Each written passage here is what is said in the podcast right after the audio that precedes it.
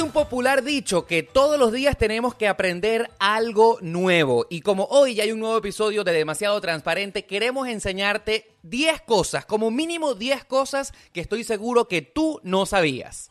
Y sabemos que vas a aprender y sabemos que vas a saber cómo es la cosa porque si te vamos a mostrar 10 cosas, es para que tú, si te sabes algunas, te vamos a dar hasta una ñapa para que puedas hacer 10 cosas más, quizás. no lo, sé. lo que sí estamos seguros es que tanto Beto como yo somos expertos en mostrar. A mí me encanta mostrar, Beto. Yo no sé si tú.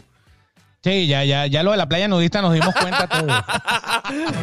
Eso fue eso fue una, un episodio épico, De, demasiado transparente. Lo que sí es que les queremos dar la bienvenida al episodio número 66 de este, que es el podcast más sincero de la 2.0, demasiado transparente. Bienvenidos, pasen adelante. Es un placer tenerlos una vez más, como todos los lunes y los jueves a las 7 de la mañana en tu aplicación de podcast favorita y como siempre a las 11 en punto en YouTube.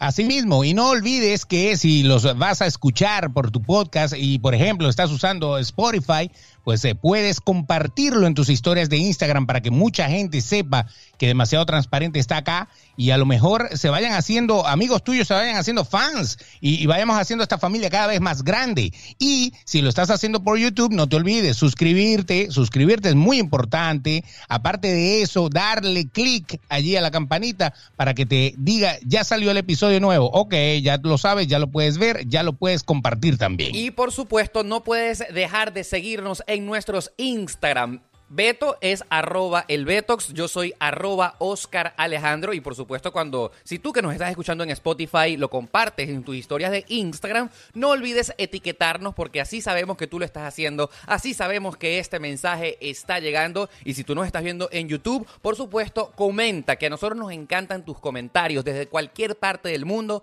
ustedes son nuestra razón para que sigamos aquí semana a semana semana. ¿Correcto, señor de Caires? Entonces, claro que sí. Estamos acá, entonces, desde Miami y desde Sarasota. Estamos uno en cada esquina. ¿ah? Exactamente. Y los dos tenemos nuestra taza de papercitos, que es lo más bonito que tenemos acá en el, en el podcast. Si usted quiere algo personalizado como nuestras tazas de demasiado transparente, que aquí está el logo del programa y en la parte de atrás sale nuestro nombre, pues por supuesto no olvide contactar a nuestros amigos de arroba papercitos. ¿Por qué, Beto? ¿Por qué la gente? ¿Y qué es lo que la gente puede encontrar si llama y contacta? Contacta a Papercitos de nuestra parte.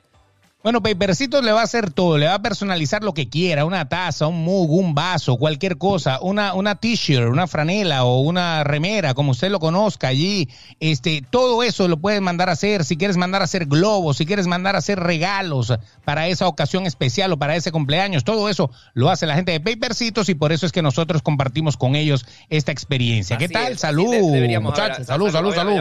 Vamos, a, vamos a, aquí, a los que nos escuchan en podcast, estamos cuadrando para que se vea bien Ok, echa para atrás, echa para atrás, echa para atrás, para atrás, para atrás, para atrás, más para atrás, más para atrás, más para atrás. Ok. No, para atrás, para atrás. Aquí, aquí. Ajá, ok, ok. Ahora para adelante, para adelante, para adelante, para adelante, para adelante. Ok, uno, dos y tres. ¡Cachín! ¡Eso! Muy bien, aquí estamos. Nosotros siempre brindamos con agua. Queremos eh, decirle que si usted tiene alguna empresa de licor, estamos abiertos a que ah. seamos sus orgullosos representantes de marca cuando algo de ron o vodka nos decía patrocinar, ¿no es así? Nada más imagínese usted si este, este, este episodio o esta serie de episodios salen así sobrios, imagínese los rascados. me encantaría, me encantaría. Sería, sería un palo, ¿ah? Eh, o sea, por lo menos le podemos garantizar de que la mitad para adelante la cosa va a mejorar. Bueno, pero no podemos hacer este podcast rascados porque para eso ya alguien más inventó, alguien que se sienta en la mesa con ron y entonces uno se rasca y se vuelve loco por ahí. No importa, pero no es el único que puede beber. Nosotros también bebemos y yo lo, yo bebía antes que él, así que eso sí es cierto, eso sí es cierto. Tú tienes más años que Manuel Ángel. Saludos, saludos. Oye, por cierto, el episodio número 66 que está comenzando en este instante se trata de 10, como mínimo 10 datos curiosos que estoy seguro y estamos seguros que probablemente tú no sabes de dónde salieron, quiénes los inventaron, por qué existen, Beto. Claro, eh, son eh, cosas curiosidades y cosas que mucha gente ya sabe, pero uno cuando se entera, uno dice, oye, pero de verdad esto era así. O sea, hay cualquier cantidad de cosas que todos deberíamos saber, pero obviamente cada quien lee o escucha o ve lo que le importa nada más y por casualidades de la vida le puede llegar una información como esta que le va a llegar hoy. Hoy le vamos a decir algunas que nos han llamado la atención. Yo quiero advertir porque hay que confesarlo, aunque este programa no se trata de sexo, eh, eh, hay que decirlo, este programa es para adultos. En estos días nos estaban escribiendo un comentario. Ay, Oscar, ¿qué pasa si esto lo ven niños? ¿Qué van a pensar ustedes? Si usted tiene niño, yo le recomiendo que le baje volumen a, este podcast porque a veces hay cosas que están un poquito subidas de tono. Sin embargo, queremos decirles y recordarles que nosotros siempre tratamos de controlarnos. Y, puede usar unos audífonos, no hay ningún problema. hay tantos audífonos en el mercado que si se meten, que si se sacan, que si por fuera, que si por dentro. Inalámbricos. que le guste. Así es. Exacto. Inalámbricos, alámbricos, que lo tienen, que no lo tienen. Bueno, agárrelo de una vez. O sea, desde el, desde el momento en que yo vi que a Blockbuster lo convirtieron en un hotel por tres días, o lo van a convertir. Correcto por tres días nada más. pero imagínense, Blockbuster, que era un sitio tan familiar, ahora uno va a poder ir para allá a tirarse en una cama o en un sofá a ver, a ver películas. Netflix and Chill. Literalmente Netflix and Chill en el nuevo lugar de Blockbuster. Bueno, el hecho es que yo estaba diciendo este comentario, esta aclaratoria, porque justamente el primer dato curioso que yo no sé si ustedes sabían, tiene que ver justamente con sexo, Beto, y con la palabra fuck. Ah, fuck. fuck. Que, pues, aunque tú no lo creas, el origen de esta palabra tuvo eh, con sentido de un acrónimo, con el acrónimo y, pues, las iniciales de las letras en inglés F, U, C, K, que dan como origen, por supuesto, a la palabra fuck, ¿correcto? Fuck, exactamente. Fuck viene eh, de la antigua Inglaterra. Aquí vamos a leer, estamos eh, una cosa bien, bien experimentada. ¿De dónde viene la palabra fuck? Fuck. Sí, eh, en, la antigua Inglaterra había que pedirle permiso al rey para poder tener relaciones sexuales. Wow, ¿tú te imaginas eso? Entonces, a través de una placa te, ponían el fuck, que era fornication under consent of the king. Correcto. O sea, literalmente uno tenía que tramitar eh, pues la autorización para que uno lo dejaban, dejaran hacer el amor con la pareja de uno. Entonces, dada que el rey estaba en consentimiento para que tú hicieras el amor, entonces te daban esa placa para que la guindaras en la puerta de tu habitación, en la puerta de tu casa, y entonces yo estoy fornication under consent of the king, con la autorización del rey. O sea, imagínense que eso no hubiera cambiado y que usted, por ejemplo, ahorita tuviera que pedirle permiso a Trump en este caso, o en el caso de, Venezuela al, innombrable, o en el caso de cualquier país al presidente de su país, para no poner el rey. Vamos a poner el presidente. Imagínese todo el trámite que habría que hacer simplemente para meterlo. Así es horrible. Esto, o sea, ya no sería nada más marearla engañarla y llevarla a la cama. Sino que adicionalmente. en el caso de ustedes. Sino que adicionalmente hay que pedirle permiso al presidente o en este caso al rey. Exacto. Entonces imagínate el carpetero, la cosa. Uno tuviera que hacer que, pagar un abogado. O sea. Ahora tú sabes que, tú sabes que yo. Vengo para que tramitemos que yo necesito eh, eh, follar con mi esposa. Ok, adelante. Ahora, fíjate tú, yo, eh, si esto continuara en la actualidad, ya va. Yo me imagino, yo me imagino, yo me imagino que em, yo me imagino que acá en Estados Unidos hubiesen inventado una aplicación, ¿me entiendes? Porque acá los gringos son muy prácticos. Entonces, yo me imagino que uno tuviese que meterse en la aplicación, pedir la autorización vía online, recibirías como alguna alerta en el teléfono. Sí, ya te dimos permiso, puedes hacerlo. Y entonces tú cuelgas ahí tu, eh, tu aviso en la puerta, ¿no? Sí, la, la forma, la, la, forma, porque aquí todo es una form, la forma, F69. Correcto. literal, literal sería así. Ahora. aprobada la, F, la F69, yo puedo meterlo cuando a mí me dé la gana aquí en mi casa. Totalmente. Ahora, fíjate tú, esto no me, no me preocuparía nada de Estados Unidos, pero por ejemplo, imagínate tú, Beto, que viviéramos en Venezuela Imagínate tú ese problemón, donde en Venezuela nada funciona, donde la burocracia es al millón, donde tienes que pagar a un funcionario para que te saquen el pasaporte y cualquier trámite. ¿Tú te imaginas que esto fuese así en Venezuela? O sea, el trámite para, no sé, que te dieran permiso para que tuvieras sexo con tu marido o con tu esposa duraría como, no sé, seis meses. Sí, hay gente, hay gente que espera dos años el pasaporte, imagínense, ya, ya a mí en dos años se me apaga la candela, ya yo no- en dos años ya yo no se lo quiero meter. Gracias a Dios, God bless America, que vivimos acá en Estados Unidos. Claro, pero por eso, pero imagínate, eh, imagínate la burocracia de muchos países, eh, carpetas, exámenes, Sí, sí, cosas sí. así, así solicitando, porque yo me imagino que te hacen una prueba de papiloma, una Seguramente, una cosa, seguramente. Mientras más burocrático el país, peor el trámite para tener sexo. Por eso, entonces el sexo sería algo un poco más, eh, más lento, ¿no? No, no, no, no, no saldría de la nada, sería como un contrato. Sí, a mí entonces me- imagínate que después de haber hecho tanta cosa y de esperar tanto tiempo Sí. para que te dieran tu placa de fuck, entonces imagínate que sea mal polvo y que ya tú no vuelvas a ¡No! repetir. ¡No! No, no, no, no. Hay que volver a empezar, todo de nuevo. ¡Ah! Literal, La literal. renovación de la FOC. Literalmente fuese así. Menos mal que estas costumbres se acabaron hace muchísimo tiempo porque est- estoy seguro que no la podríamos soportar en este instante.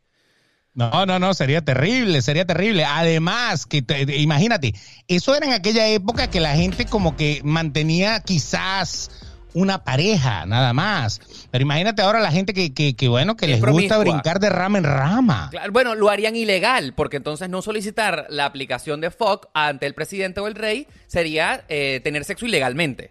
Entonces los moteles serían clandestinos. Totalmente. Sería una cosa, sería una cosa como, como meterse droga o algo así por el estilo, ¿no? Existirían acá en Estados, eh, en Estados Unidos estados que lo permitieran y estados que no. En Nevada, como siempre, iríamos todos a tirar a Nevada. Literalmente.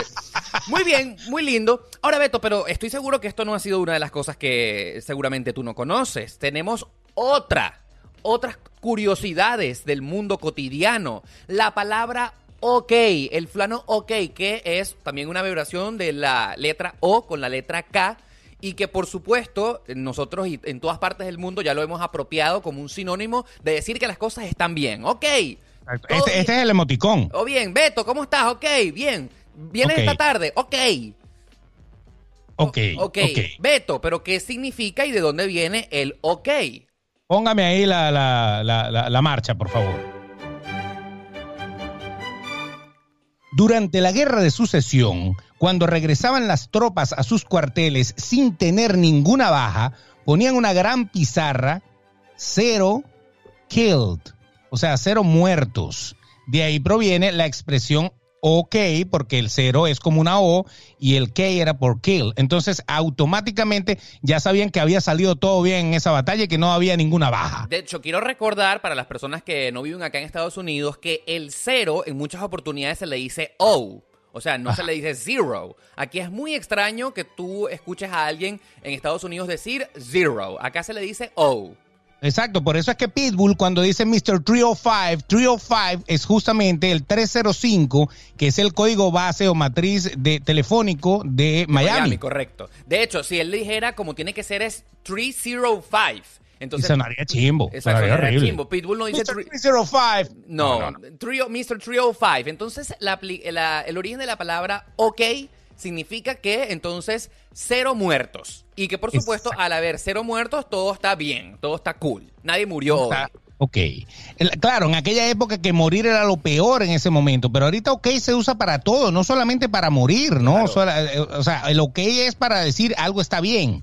O sea, que eh, se transfiguró esto, se traspasó a otro nivel, que no es el nivel solamente de la vida y de la muerte, sino el nivel del éxito, quizás, no sé. Claro, lógicamente, la expresión que nadie murió significaba que las cosas estaban yendo por buen camino y esto se popularizó al punto de que traspasó el argot militar y entonces decir, ok, es que todo marcha de maravilla, todo va tal como lo esperamos.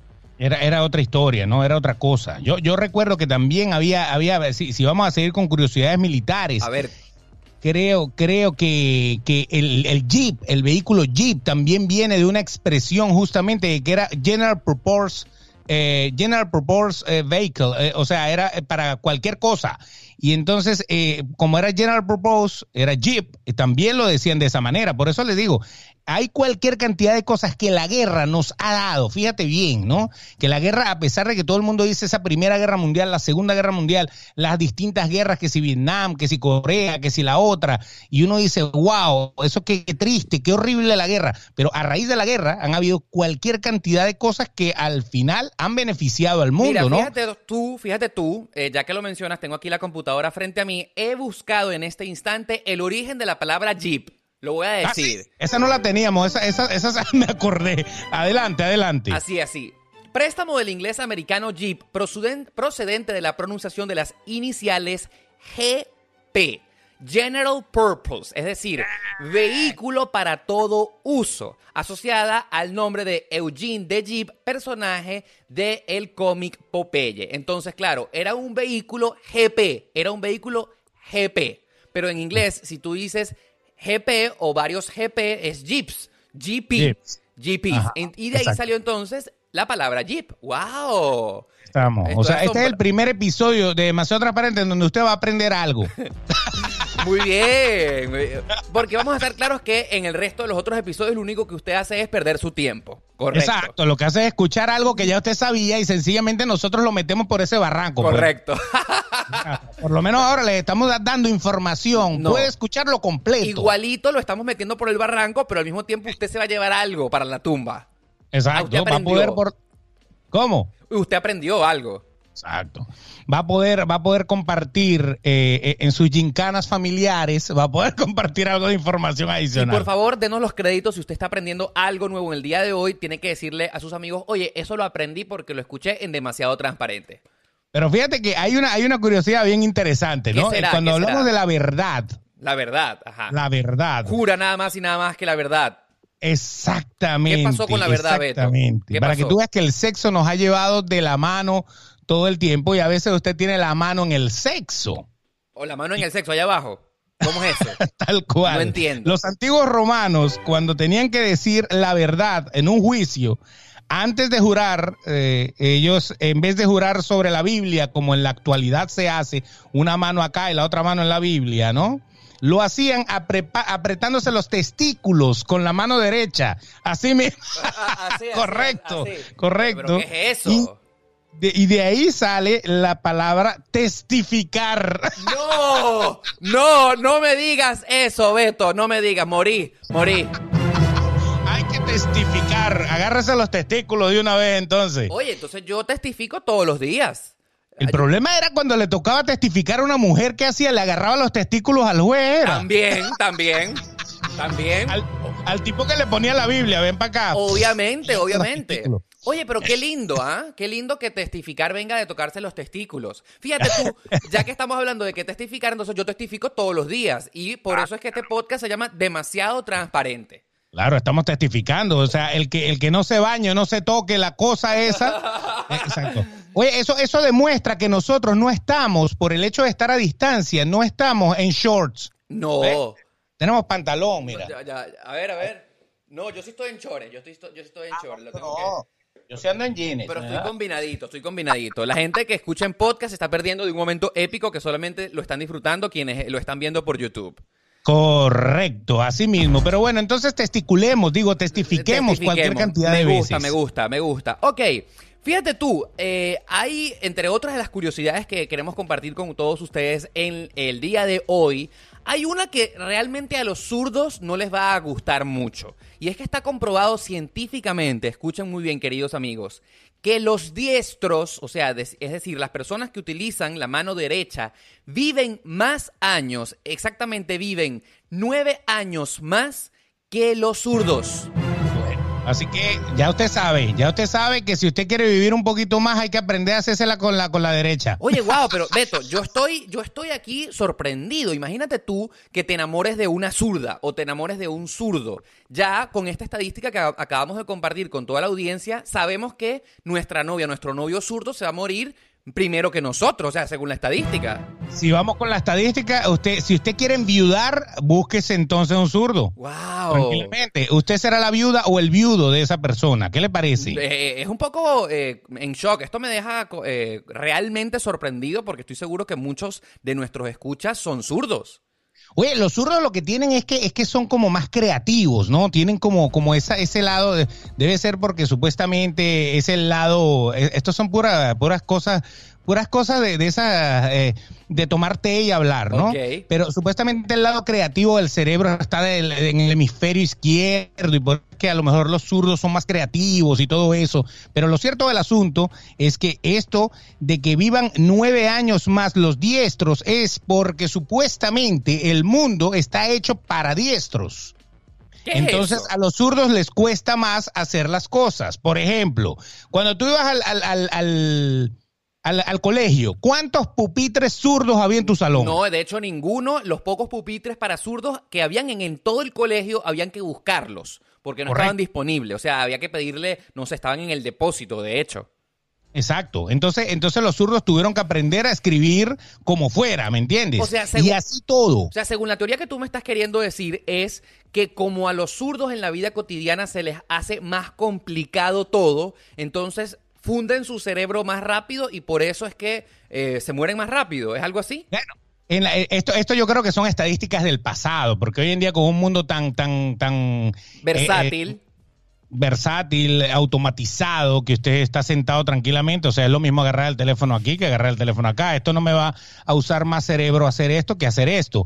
Pero en un momento dado de la historia, que a lo mejor había que hacer trabajos más forzados y cosas más forzadas, pues obviamente es lo que el- todo el mundo dice, que casi todo está hecho para los diestros y a los zurdos les costaba más hacer ciertas actividades, las hacían, pero obviamente tenían que usar un poco más de su... de de- de su- creatividad, pues.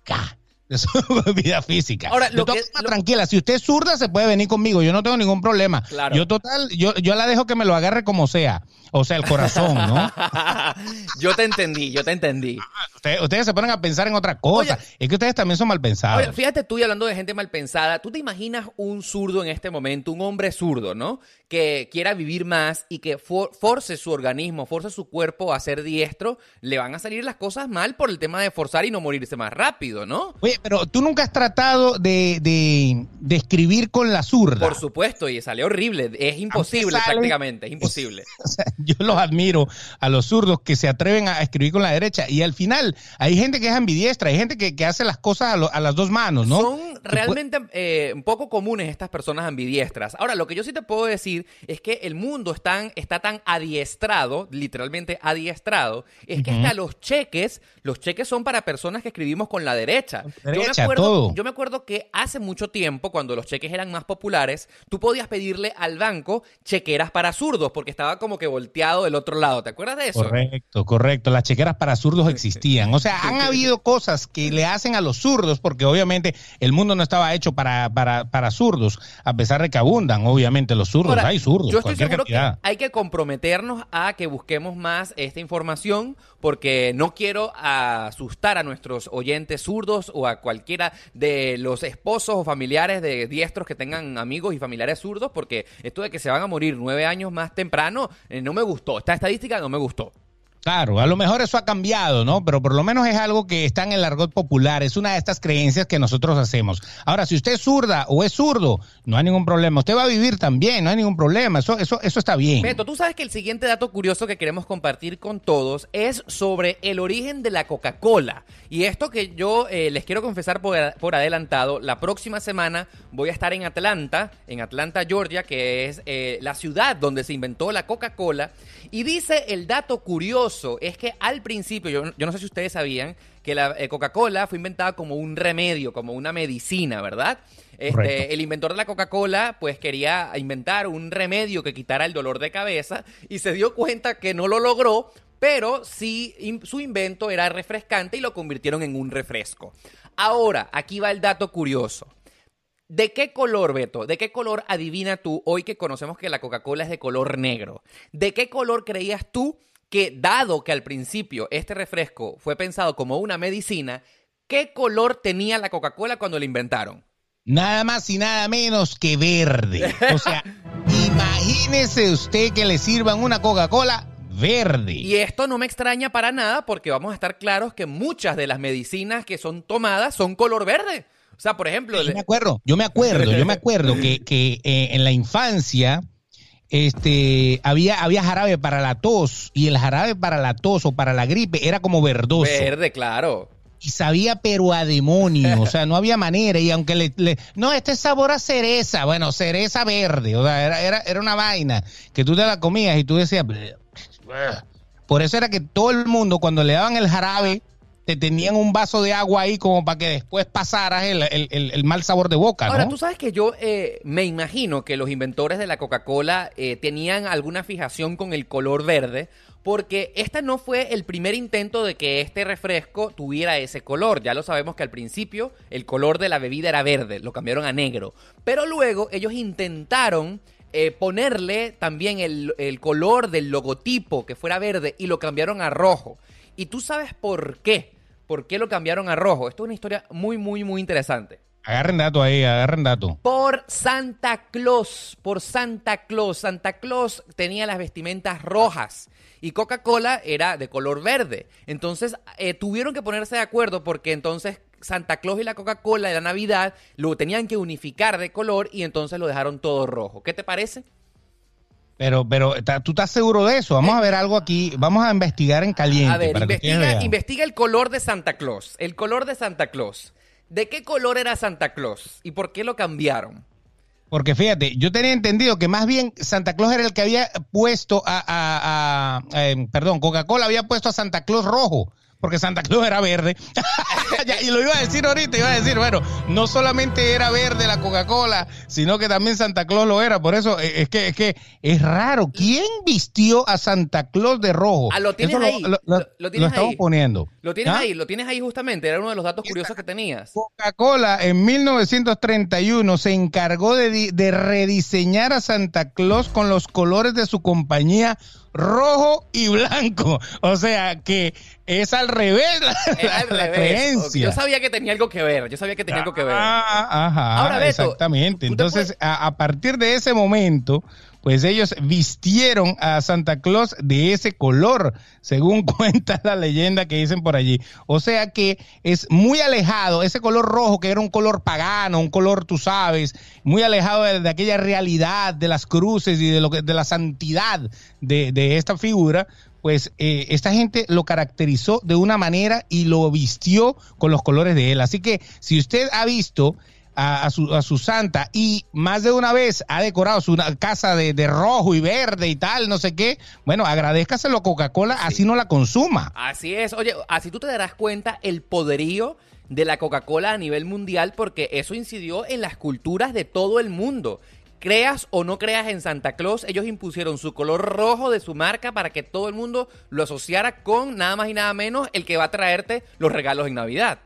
Claro, no, no, y lo mejor del asunto es que eh, si te das cuenta, yo creo, no estoy seguro de este dato, pero estoy 90%, que el logo más conocido a nivel mundial es Coca-Cola. Justamente de la Coca-Cola, sí. el logotipo, la, la, la marca como tal, que todo el mundo conoce esta marca, es impresionante, hasta, hasta en las tribus de, de- África más intrincadas por allá, usted eh, muestra una Coca-Cola y ellos saben que, que- que es una Coca-Cola. Y lo más bonito del asunto es que de ser un jarabe para la tos, de ser verde, de pintar al señor Santa Claus de ahora de rojo y todo eso, pues tenemos cualquier cantidad de variedades de refrescos ahora que son de todos los colores, pero qué raro, qué raro que el refresco que es verde, que en el caso del- de Coca-Cola Company sería Sprite. Sprite. Y- o como nosotros los venezolanos lo conocemos como chinoto.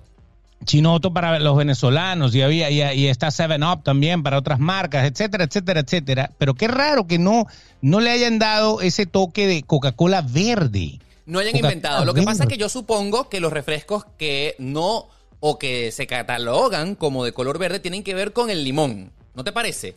Debería, claro, Color claro, verde, debería. Y los anaranjados con naranja y, y así, todo, cada uno con su color, ¿no? Así es. Ahora, fíjate tú, continuándolo con los datos curiosos que tenemos para acá en este episodio, el siguiente tiene que ver con las cucarachas. Beto, ¿a ti te gustan las cucarachas? Las odio. Las odio. O sea, yo no sé ni siquiera para qué carajo están en el mundo. Y lo peor es que tienen que estar, porque supuestamente ellas son buenas para el, el ecosistema. Ellas, ellas se encargan de, de- de echar a perder las cosas y todo eso, no sé. Bueno, Pero de verdad que las cucarachas son asquerosamente asquerosas. Yo lo que sí había escuchado es que las cucarachas son el insecto, el animal viviente más resistente de la historia de la humanidad. Sí, señor. Una explosión nuclear y quedan vivas las cucarachas. Así que si quedó vivo su marido, señora, ya sabe de dónde es. de las cucarachas, es un cucaracho. Es un cucarachón. Es un Así que mátelo de una vez para que usted vea que no se muere nunca. Bueno, pero fíjate que justamente el dato curioso que tenemos que ver con las cucarachas, justamente tiene que ver con su resistencia. Imagínate tú, algo debe tener el gen, el ADN de las cucarachas, que fíjate tú, si tú les cortas la cabeza a estos insectos, mueren es al noveno día, pero de hambre. Imagínate tú. O sea, ellas pueden vivir sin cerebro. El- Sí, el- el- tranquilamente. Lo más increíble de todo esto es que si este dato curioso es real, tú, tú has visto, tú has eh, estripado una cucaracha, ¿verdad? Ah, sí, le sale un cremero blanco, hay una mayonesa rara que no entendí. Exactamente. ¿De qué estarán hechas las cucarachas? Porque fíjate tú que no le sale sangre. Y lo que De tú... marshmallow. ¡Asco! De marshmallow. ¿Tú, tú sabes... De leche. de crema de leche. La mejor cremita, el mejor mejor chocolate. Y entonces sale... Las cucarachas son como las Oreo. Marrón oscura así por fuera y por dentro cremita blanca. Justamente, eh, yo estoy seguro que más de un oyente y televidente, youtubevidente, estará asqueado porque a nadie le gustan las cucarachas, pero lamentablemente forman parte de los datos curiosos que queremos compartir con ustedes en el episodio de hoy. Ahora, a lo que quería llegar, fíjate tú, tú cortas a una cucaracha por la cabeza, no le sale sangre, o sea, ¿de qué estarán hechas estas cucarachas, los insectos? Lo que pasa es que, es, eh, claro, la- la- el- eh, es un tipo, un tipo de ser vivo diferente, eh, Claro. que, que su esqueleto está por fuera, no como No, no, nosotros pero que el esqueleto está por Pero dentro. no estoy hablando del esqueleto, estoy hablando de cómo, o sea, la circulación de la sangre, ¿me entiendes? Y si este dato curioso que acabamos de decir, que si le cortas la, la cabeza a la cucaracha muere en nueve días y es que se muere de hambre, la gran pregunta que yo me hago es, eh, o sea, no mueren desangradas, por ejemplo. es que las cucarachas no tienen sangre. ¡Wow! Y justamente cómo funcionan las cucarachas. O sea, ¿no te has preguntado eso? O sea, ¿cómo funcionan? Porque La- si, no, te- no- si, no tiene- este- si no mueren desangradas, o sea, tú a cualquier ser vivo, tú le cortas la cabeza y muere a los dos minutos, o sea, muere por desangramiento. Pero No, no, no, ya te, no, no, ya te voy a decir, ya te voy a decir. Dime, lo, dime, que pasa, lo que pasa, hasta donde yo sé, esto lo podemos verificar porque nosotros en caliente vamos verificando. Ok, vamos verificando. Donde yo sé, las cucarachas sí tienen sangre. Lo que pasa es que la sangre de las cucarachas no es roja, ¿Es de qué color? Verde. Blanca. Por eso es que sale ese cremero blanco. Ah. que supuestamente la sangre de las cucarachas no tiene hemoglobina. Hay que hablar con un bioanalista a ver si le han sacado la sangre a una cucaracha alguna vez para hacerle un examen y que, y que le digan que tiene la hemoglobina baja. confieso, confieso que hasta yo mismo estoy aprendiendo en este episodio cosas que ni me esperaba. Ahí está, mira, vamos a, vamos a buscar acá. ¿Las cucarachas tienen sangre o no? San Google, ilumínanos. A ver, en ¿qué caliente, dices? ¿Qué dice en San caliente. Google? A ver, ¿qué dice? A ver. En caliente, vamos a ver. A ver, aquí está, aquí dice, ajá, la sangre de las cucarachas es blanca, ya que no contiene hemoglobina. o sea, que no estaba tan errado yo, ¿ah? El libro gordo de Petete y Beto. Pero tú sabes que las cucarachas son una, una- una cosa asquerosa, ¿no? Este, hay Pero- mucha gente que le tiene una fobia, pero bestial a las cucarachas. Ahora, a ver, fíjate tú, ¿de dónde habrá salido la fobia de las cucarachas? Porque son insectos que no te hacen daño. O sea, ¿cuál es, crees tú, que es el temor principal de la mayoría de las personas con respecto a este pequeño insectico que no te hace mal a nadie, ¿no?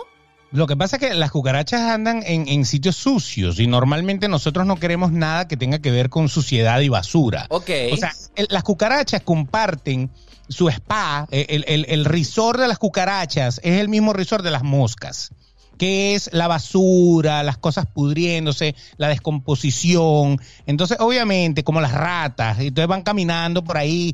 Ellas son las encargadas, en, en cierto punto, me imagino, entre todo este ecosistema que acabo de nombrar, todos ellos están encargados de que eso se, se, se descomponga y se Claro. termine de, de- de- de acabar, ¿no? Claro, entonces, la cucaracha, tener una cucaracha en tu casa es síntoma de que algo está sucio, de que tiene mucho sucio. Exactamente, exactamente. Entiendo. Entonces no, no es agradable que algo que viene de la basura, de las alcantarillas y eso, te brinque encima, por ejemplo. Claro, es asqueroso te eso. da asco. O sea, sientes que la basura te está caminando por, por los brazos o por las piernas, ¿no? Es más, vo- voy a contar una anécdota. Cuenta, por favor, anécdota. Eh, eh, Quiero escuchar. Quiero escuchar. Porque, porque yo, yo, yo creo en el karma. Yo creo en el karma. Yo también creo en el karma. Claro. Tú, tú agarras y tú matas a un perro a palazo, ¿verdad? No, pobrecito. Qué horrible, ¿verdad? Sí, Tú matas a un gato, qué horrible, ¿no? Sí, sí, sí, muy mal. ¿Qué pasa cuando matas una cucaracha? Imagínate cuántas cucarachas has matado tú toda tu vida. Un montón. Y, y si crees en el karma, debes tener ese karma encima de cuántas cucarachas has matado, ¿no? O sea, y zancudos, moscas, Sí, sí, sí. eh, cualquier gusanos, cosas por el estilo, hormigas, bachacos. Beto, me estás traumatizando porque si hay alguien que cree en el karma soy yo. Entonces, a partir de esta conversación no, lo- no va a haber más nunca las cucarachas de la misma manera porque ahora las quiero respetar. Porque no quiero ser un asesino de cucarachas. Pero es que es legal matar cucarachas. O sea, Pero tú ya va, ya puedes- va. o sea, no es legal matar un perro, un gato, una cosa, pero sí es legal matar una cucaracha. Pero fíjate Porque tú- venden matacucarachas en todos lados y Ab- fumigan. Absolutamente, pero entonces ¿quién inventó la legalidad? Porque entonces, ¿qui- ¿por qué alguien sí quiere matar cucarachas y no te dejan matar un perro? Oh, no es que estamos de acuerdo con esto, pero ¿quién lo decidió? De la ley ¿Tú no te ser... de la película, de la película del apartamento de Joe? No, no me recuerdo de eso. eh, esa- esa era, una- esa- era, era un tipo que vivía con las cucarachas y las cucarachas bailaban y cantaban y todos eran felices allá adentro. Qué asco. Esa es la, la película más asquerosa que yo Qué he visto asco, en la qué historia. asco, qué asco. Ahora fíjate tú... Bueno, la anécdota, la por anécdota, favor, la anécdota. quiero escuchar. Fíjate una cosa, yo, yo cuando en alguno de los, de, la- de los sitios donde viví en Venezuela, pero esto fue en Valencia, en Valencia, Venezuela, este, yo una noche, eh, una noche de viernes me iba a ir de farra y entonces usted sabe, uno se va de farra, uno que tiene que hacer. Se pone bonito. su bañito, Se pone exactamente, buena pinta. vestirse. Exacto, ponerse la pinta, ¿no? Como Sí, se sí, sí. dice, ¿no? Entonces yo era, era un sábado por la noche, yo iba a salir y entonces yo me metí a bañar y todo eso, pero yo estaba recién mudado a ese apartamento y ese apartamento todavía en la habitación yo no había metido el aire acondicionado. Entonces yo vivía en un piso 11 y el aire acondicionado, como yo no lo había montado todavía porque estaba recién mudado, yo tenía la ventana abierta. Y resulta ser que yo me estoy vistiendo, yo estoy eh, eh, en pelotas, pues, y me estoy vistiendo y de repente oigo algo que suena, pero, eh, pero suena así, bajito, pero, pero tú lo sientes porque en el, en el, lo que era el silencio de la noche, y yo estaba solo en mi casa, pues obviamente yo siento- todo. Exacto. Y de repente se me pega algo de la espalda, Asco. así. asco. Y era algo como húmedo, como frío, mojado, ¿ok? Y entonces yo siento que ha- hago así y me sacudo eso y cuando veo era una cucaracha voladora, pero de este porte. ¡Qué asco! ¡Qué asco! Yo me, yo me sentía entre, entre lleno de asco y indignado de que ella se atrevió a violarme, a violar mi intimidad y que me tocó la bicha esa. Yo Claro. estaba endemoniado, yo no sabía qué hacer y la bicha cae al piso Asco. porque ellas vuelan, pero, pero ellas no vuelan todo el tiempo. Ellas como que vuelan como, como las gallinas, vuelan como para volver a pararse. Sí, correcto. Exacto. ¿Y qué Entonces, sucedió? ¿Qué hiciste? ¿Llamaste a la policía? No, yo la iba al 911, no, allá no había 911. No, yo, yo la quería matar. Yo dije, no, no, yo la quiero matar, pero yo quiero que sufra. Por hacerme pasar este mal rato. Sí. Y, y sabe lo que se me ocurrió para que ustedes vean, no hagan esto en casa, niños. No hagan esto en casa. Yo busqué una escoba y busqué alcohol y un yesquero. Mierda, mierda. La querías incinerar. Sí, señor. ¡Muere, Y Satanás! ¡Muere! Claro, con la escoba agarré donde la vi, ¡pa! Le zampé un escobazo que la bicha se volteó toda y en el momento que se volteó toda, le eché un chorro de alcohol encima y le prendí candela en el piso del Y cuarto. lo hiciste, lo hiciste. Lo hice, Se, la se tosté. prendió en fuego. Así mismo. Y desapareció, supongo, ¿no? Desapareció. Y claro, porque el alcohol, el piso era de cerámica. De- de- y de cerámica rústica, no era una, no era porcelanato italiano, la madre que lo parió, no, era cerámica normal. Y yo sabía que el alcohol prende, el charco de alcohol, apenas se, se, se extingue, el alcohol se apaga porque ya no tiene nada que, ningún combustible que mantenga prendido la, la broma. Y yo he tostado a esa bicha. Oye, pero lo que sí me deja esta anécdota que nos acabas de contar es que tú eres un tipo peligroso. Vaya, oye, eh, o sea, que alguien ose perturbarte, que alguien ose molestarte, porque tú vas con todo, tú vas con todo, te prenden fuego, te lanzan gasolina. Mierda, marico, qué, qué feo. Eso nada más lo hice con la cucaracha. No lo hago. Por ejemplo, con un ratón nunca lo hubiera hecho. por amigos, ejemplo. ustedes que nos están viendo y escuchando, yo que tengo a este ser, que lo tengo más cerca que todos ustedes. O sea, yo por favor voy a cuidarme de cualquier cosa malentendido que ocurra, porque yo sé que el día que yo me equivoque, por si acaso, incinerado voy a amanecer.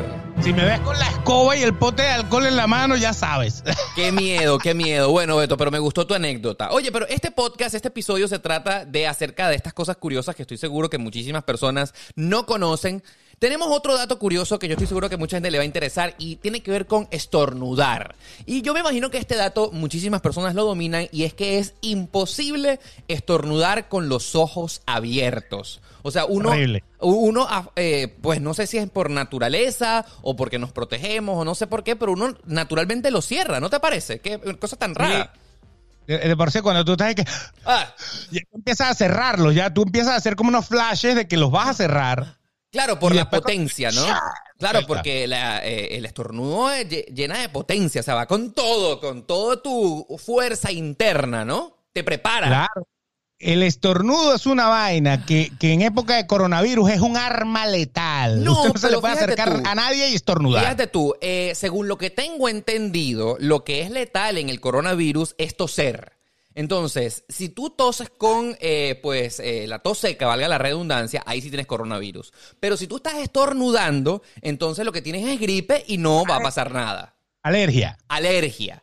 Así pero, que... pero ya va, pero es que las mascarillas supuestamente son para que tus partículas de saliva no salgan y le caigan a la otra persona. Claro, claro, claro. Un bloqueador. Pero las partículas... Estornudar es el orgasmo de la saliva, ¿no? Absolutamente, pero según lo que tengo entendido, ojo, yo no soy la CDC, yo no soy el doctor Fauci de acá de Estados Unidos y ni el experto. El tema es cuando tú toses, ¿ok? Toses, las partículas llenas de coronavirus vuelan, te llegan, se te meten por la nariz, guas, quedas contagiado.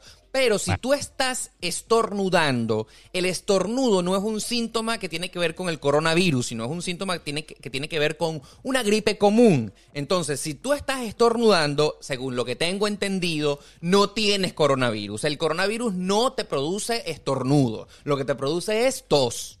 Exacto, pero igualito, en época de coronavirus que no te venga nadie a estornudar al lado, ah, ¿no? absolutamente. a eso me refiero. A ese, exactamente. Pero fíjate tú, aquí, ¿quién estaría eh, más de acuerdo en la defensa del estornudo? Ya que estamos de acuerdo que aquí el enemigo en realidad es la tos. Exacto, exacto. Pero, pero igual, igual todo lo que tenga que ver con fluidos de tu boca para algún lado es, es terrible. Lo cierto es que ¿Cómo puedes pasar vergüenza con un estornudo? Imagínate, tú cierras los ojos en el momento que estornudas y cuando abres ves el desastre que hiciste. Claro. Porque si tienes algo en la mano, a veces lo bañas todo. Si no te pusiste la mano en la boca. O, dígame cuando el estornudo viene con todo y moco. No, esto es terrible. Asco, asco. No, mira, mira, mira, yo te voy a decir algo, Beto. El estornudo, uno por educación tiene que controlarlo. Si usted estornuda y está al lado de las demás personas, eso es una falta de respeto. Y es lo que a ti primero te enseñan cuando eres niño. Usted siente que va a estornudar, primero tápese la boca para evitar contagiar a los demás. Eso sí es una falta de respeto. Ahora, fíjate tú, dime, ¿querías decir algo? Pero fíjate, fíjate, eso me lleva a otra curiosidad que tenemos más adelante, pero la voy a quemar de una vez. De quémala, quémala. ¿Cuánta saliva producimos nosotros? El ser humano, debe ser un, término medio, debe ser un montón de saliva. produce más de medio litro de saliva al día, lo que supone unos 35 mil litros durante toda su vida, lo suficiente para llenar dos piscinas olímpicas. ¿Me puedes repetir la estadística? ¿Cuántos litros de saliva al día? Medio litro de saliva al día lo que más o menos supone alrededor de unos 35 mil litros de saliva durante toda tu vida. No lo sabía, pero fíjate, tú, tiene toda la coherencia del mundo porque a uno siempre le da sed. Y obviamente el hecho de que tú quieras tomar algún tipo de líquido es porque te estás deshidratando y tus eh, glándulas en la boca lo único que están es produciendo es saliva, saliva, saliva. Claro. Ahora, hay saliva, hay saliva que, que, que, hasta huele mal y todo, que, que es la saliva, sobre todo la saliva de la mañana ¿no? La, la saliva de cuando tú duermes. Claro, porque obviamente tienes la boca cerrada durante tanto tiempo, entonces eso no ha respirado, esto ahí, ¿sabes? Y tienes que Eh, eh, cepi- cepillarte los dientes.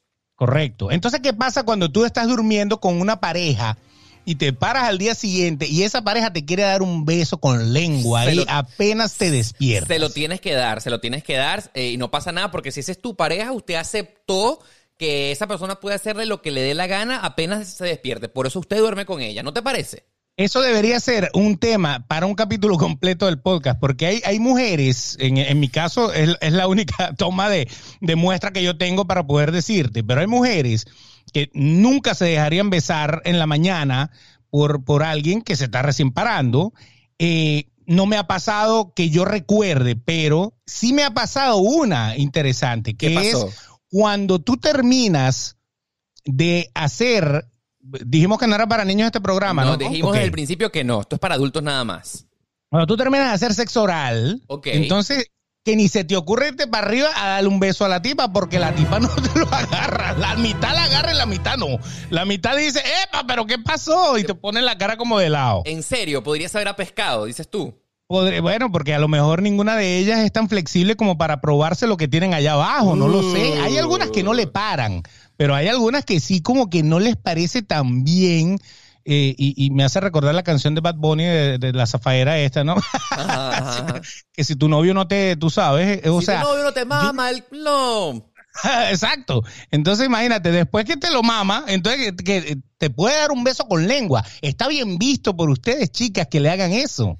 Bueno, yo lo que sí te puedo decir es que ciertamente si después que te maman el culo, te quieren dar un besito, sí de verdad, o sea, uno no se lo imagina, pero ya que estás hablando del sexo oral de las chicas, cuando hablando de los chicos, porque siento que no hay ese tipo de tabú. Si tú puedes hacer sexo oral y después puedes dar un beso y no pasa nada. Qué asco a donde ha llegado este episodio del podcast. Porque estamos hablando de estas cosas y estamos hablando de curiosidades. Por tu culpa, por tu culpa, porque tú fuiste el que trajiste el tema a la mesa. Yo estaba Pero es bien tranquilito. A mí cuando me hablan de saliva, yo, yo pienso en dos cosas. La saliva cochina de un escu- de escupir, Ajá. que eso gracias a Dios se ha erradicado en casi todos lados, que la gente no debe escupir, porque hubo una época en que la gente iba caminando y escupía en el piso. Claro, claro. Hasta el punto de que le llegaron a poner multas al- al- al- en las plazas. Había la multa por escupir en esta plaza es de tantos dólares o de tantos eh, yuanes o lo que sea.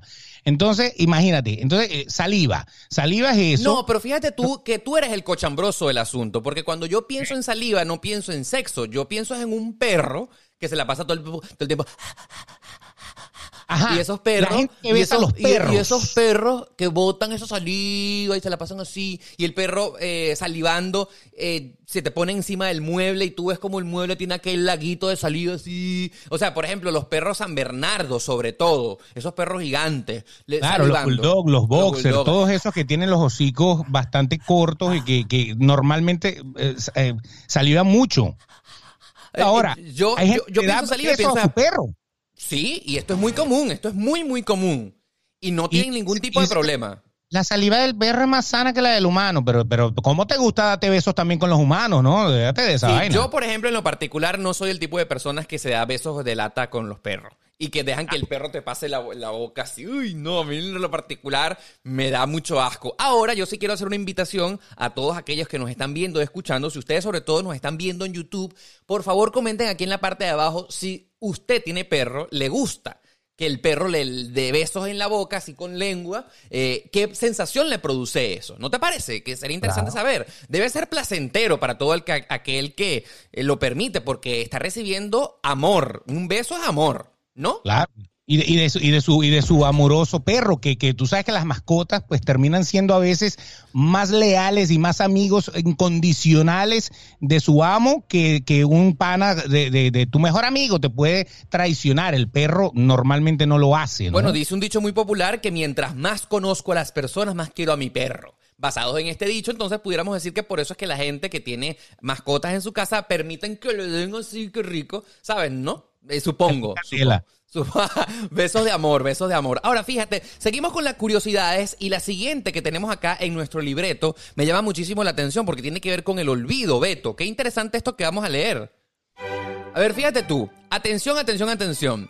La hormona denominada corticosterona, que se segrega en momentos de ansiedad, es la responsable de la repentina pérdida de la, de la, memoria. Escuchen bien, esta hormona bloquea la recuperación de información hasta una hora después de ceder la situación de tensión.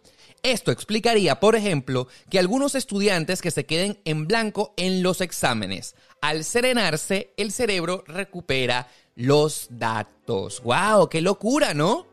Ahí, ahí mismo, eh, ahí está la explicación de por qué yo estudié, yo me lo sabía y en el momento que me lo preguntaron, ¡boom! Se me puló la mente. Claro, tienes, no sé qué pasó. tienes un exceso de corticosterona en tu cuerpo que te está bloqueando la memoria y se te olvida todo. Correcto. Entonces, eso lo que, lo que es que luchar contra eso, ¿no? Deberían de, inventar las pastillas para el día antes del examen, ¿no? Exacto, eh, pastillas anticorticosterona. Y no sé si sería interesante preguntar si los viejitos tienen, será un exceso de corticosterona circulando por su cuerpo, porque entonces significa que si las cosas se te olvidan porque segregas esta hormona por mucho, entonces hay un exceso de. Yo debo tener. Pero Dime, dime. En el, en el, caso de los viejitos es, un problema ya de neuronas, ¿no? Que, que ya, ya las neuronas que, que, se van quemando ya no se están, eh, o sea, no estás produciendo, no, no está rodando el ciclo normal porque ya el cuerpo se va debilitando, obviamente, y ya es otra cosa, ¿no? Pero en este caso es algo que puede atacar a cualquier persona, ¿no? se me olvidó y ya tengo la explicación correcta por la que se me olvidó. Bueno, pero tú, fíjate tú. un exceso de corticosterona. Así es. Bueno, fíjate tú que yo eh, asumo y admito acá en este podcast que a mí a veces me falla la memoria, pero no entiendo por qué. Me se me olvidan cosas. Eh, ¿Será que yo le digo al doctor la próxima vez que vaya, por favor, doctor, recéteme una medicina porque creo que tengo exceso de corticosterona? Y si no me acuerdo, no me acuerdo. ¿Qué, que dice la canción? Ten, ten, se acabó. Te costicoris. me gusta, me gusta, me gusta. Hay que decirle a Talía que cambie un poco la letra por la corticosterona, que es lo, es lo que necesitamos. tenemos, que, tenemos que buscar, debe eh, la medicina debe haber inventado eh, algo inhibidor de la corticosterona, porque vaya que nos juega malas jugadas. O sea, estoy ansioso en un examen, este, me pongo nervioso, mi cuerpo segrega exceso de corticosterona, ¡pum! Me bloqueó todo.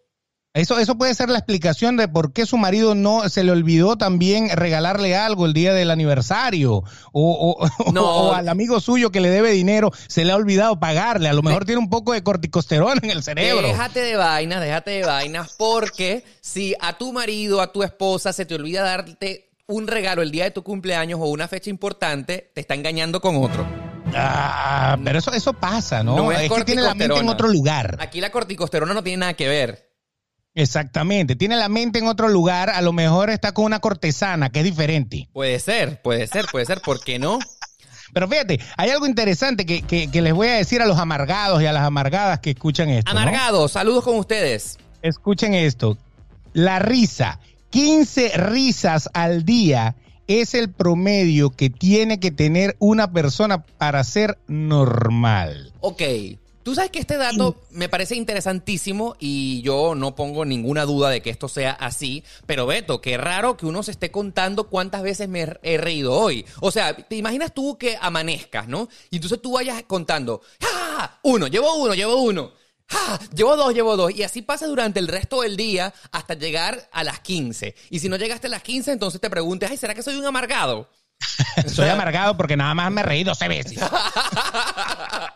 Exactamente. lo, bueno es que lo, bueno es que los lunes y los jueves nosotros le damos una hora de risa para que se le quite lo amargado de toda la semana. A, mínimo en este podcast uno se ríe 20 veces como mínimo.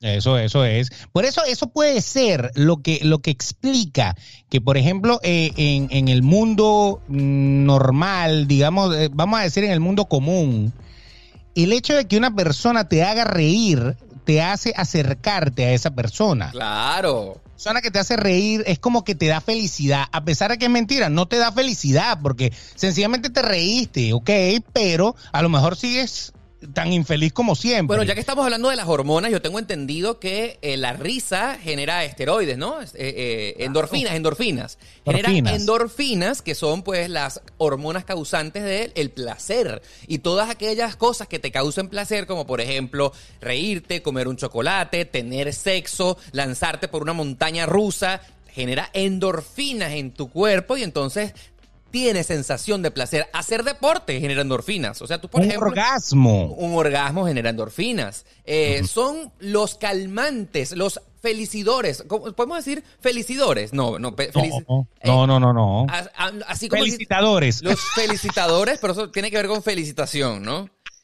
Si somos, venimos a felicitarte o a hacerte feliz, no lo sabemos, No. pero algo de eso va a pasar. Pero son las hormonas que te ponen feliz. Exactamente. Entonces, La- cualquier, la- cualquier cosa, cualquier persona, cualquier actitud que te genere endorfinas y te dé paz, te dé placer, pues tú lo quieres más, tú te puedes hacer adicto a eso. endorfina suena así como el nombre de una, de una, de una muchacha que te trajiste de allá del campo para vivir en tu casa. Endorfina. ¡Endorfina! Endorfina, ven acá. ven Endor- acá. endor- Hazme feliz. Hazme reír. Endorfina Gutiérrez. Mira, fíjate tú, seguimos con las cosas curiosas que nos quedan muchas por comentar. Fíjate tú, a que no sabes el nombre de el origen del nombre Pepe. Pepe, Pepe, Pepe. Pepe que le dicen a los José, le dicen Pepe. Por A eso era que José José, aunque ustedes no lo crean, este cantante que falleció hace poco y que yo creo que todavía lo están enterrando, porque es que No, se lo, tuvo la, como dos meses. la familia se lo par- la familia se lo partió en dos. Por eso, uno lo quemó y el otro lo enterró. Entonces Sí, nadie sabe si le fue la mitad de arriba o la mitad de abajo. No sé a quién le tocó cuál. Qué desastre, ¿ah? Porque si lo pican de mitad de arriba y mitad de abajo, hay alguien que va a salir perjudicado. Y si lo pican de la mitad de un lado y de la mitad del otro, oye, el corazón nada más queda de un lado. Entonces imagínense. Pobre José José, por favor.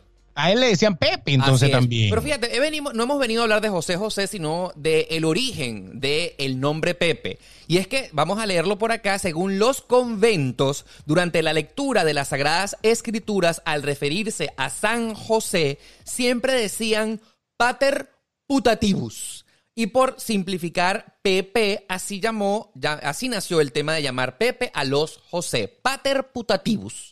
Recordemos que San José, que, que después fue santo, obviamente, es el padre eh, o el Del niño padrastro, Jesús, el del digámoslo, de, de Jesucristo. Claro, claro. Ah, tiene sentido, fíjate tú, claro. Porque si la Virgen María eh, no tuvo, según la leyenda, ¿verdad?, relaciones sexuales con nadie y ella fue, eh, pues salió embarazada por obra y gracia del Espíritu Santo, entonces San José, que era el marido de María, era el padre putativo de el niño Jesús. Correcto. ¡Wow! Era el padre postizo, el padre, el ¡Wow! padre que, que- el que fungió de padre y de por sí lo crió y todo. Él Claro. estuvo con él siempre. Pero como no engendró a la madre, a, a la madre, sí, exacto, a la Virgen María, entonces él le tocó fungir como el padrastro. ¡Wow! Exactamente. Yo estoy aprendiendo muchísimo el día de hoy, te lo juro, me encanta este podcast. De pater putativus, el Pepe. Exacto, entonces, José Pepe. José- eso, de ahí sale José, eso. Pe- Jos- exacto, José Pater Putatius, y entonces en las Sagradas Escrituras al principio decía José Pepe.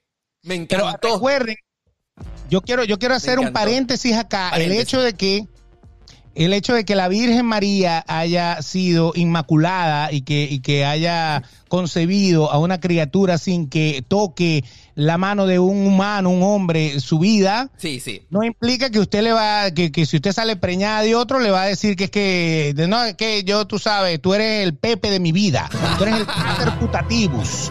Eh, porque yo me fui con un tipo que, por cierto, se llama Ángel. Y, o sea, no, no, no va a funcionar. ¿Me entiendes? Sí. O sea, solo con la Virgen aplicó esto. De ahí para abajo, quédense con el Pepe como nombre nada Oye, pero más. sin querer entrar en Honduras, porque estos son temas muy profundos, ¿por qué el tema de la iglesia de inventar que la Virgen María no tuvo relaciones sexuales? Ya tú estás ahí, eh, digamos que, eh, haciendo que el tema de tener sexo fuese horrible. O sea, la Virgen María no tuvo sexo con José Pepe y entonces su hijo es inmaculado. O sea, no, ¿por qué? O sea, están poniendo el sexo desde el principio como algo malo.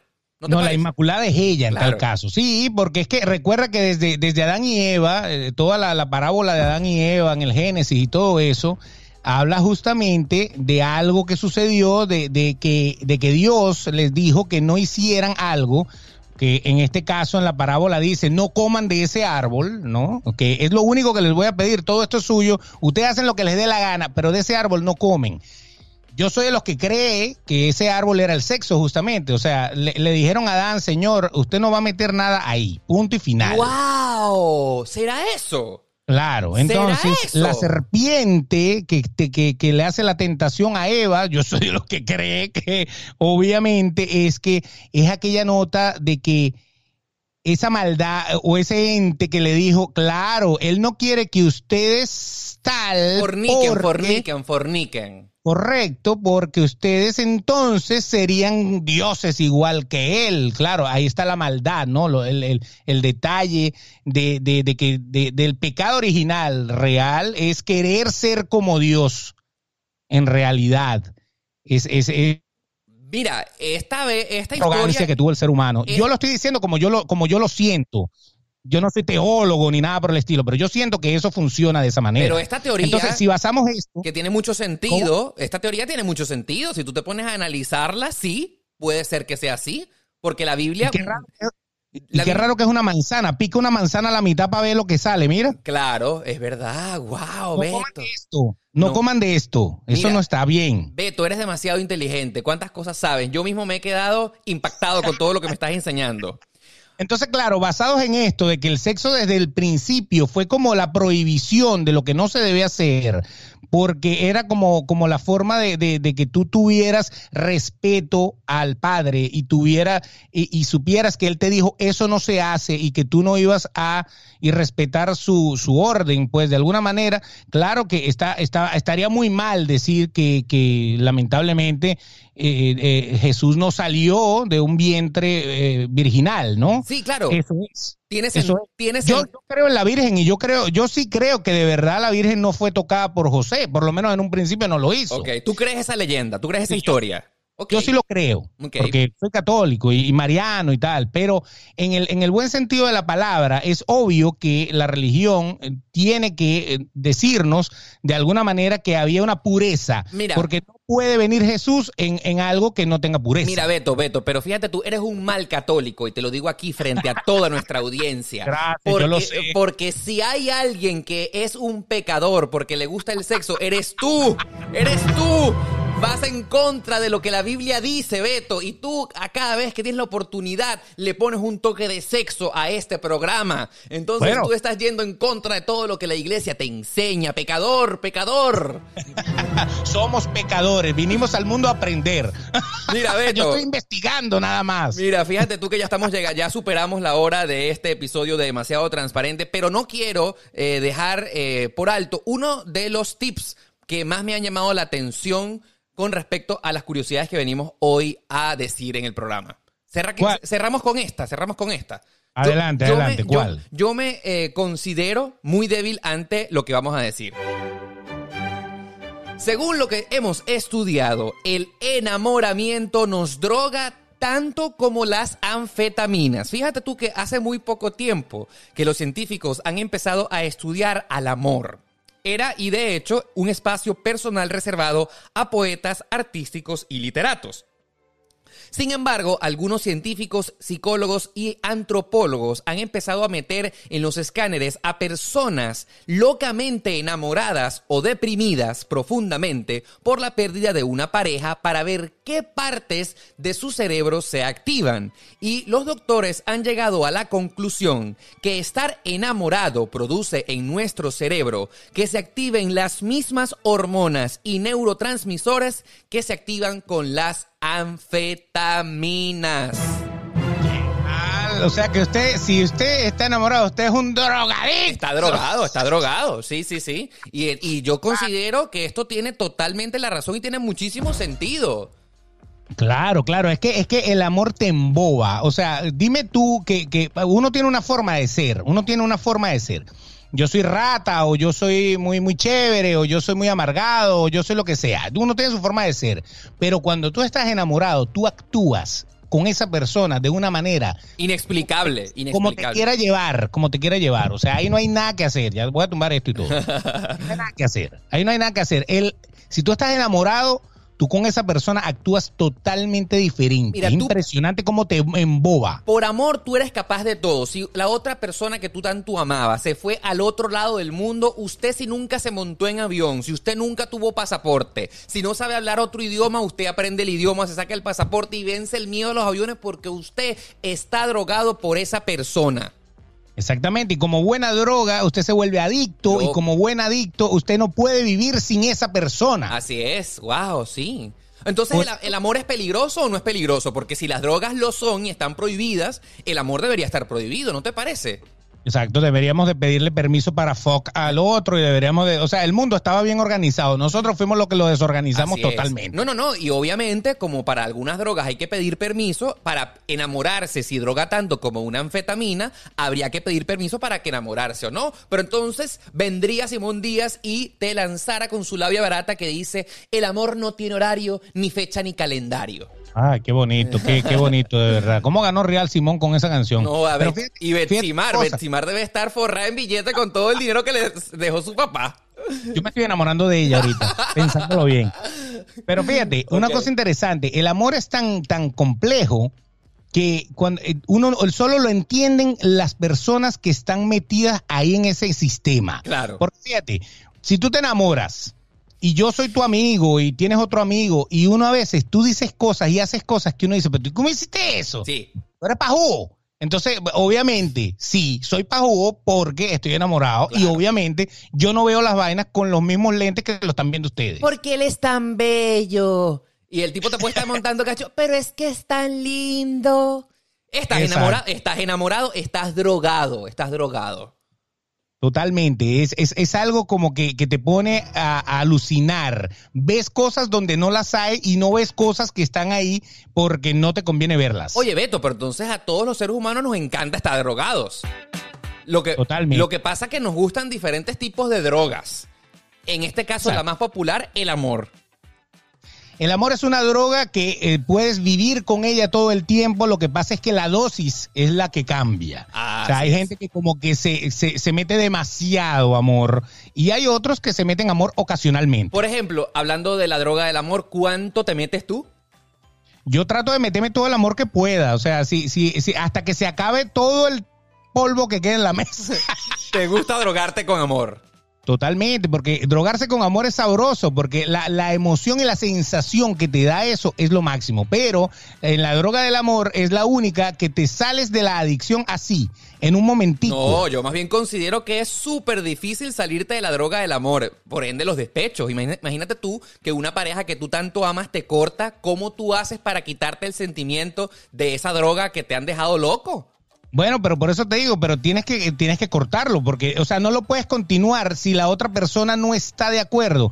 ¿Qué vas a estar? ¿Vas a estar solo como un perro enamorado por ahí y el otro o la otra ni siquiera te están parando? O sea, tienes que cortarlo obligatoriamente, que, que el guayabo dure mucho, que el tiempo dure mucho y que, y que sea difícil soltarlo, pero tarde o temprano lo terminas de soltar o haces como otros muy románticos que mueren de amor Así o es. mueren enamorados. Yo lo único que quiero invitar a todas las personas que nos están viendo, sobre todo en YouTube, que comenten aquí en la parte de abajo de este video cuáles son esos otros datos curiosos que a lo mejor no dijimos, no compartimos con ustedes en este episodio de Demasiado Transparente y que consideras que todo el mundo los debería saber. Esperemos tu comentario y eso, por supuesto, si ustedes nos escuchan también en las aplicaciones de podcast, agradecemos que nos dejes cinco estrellitas y un comentario para que este podcast se posicione en los charts y lo escuchen muchas personas.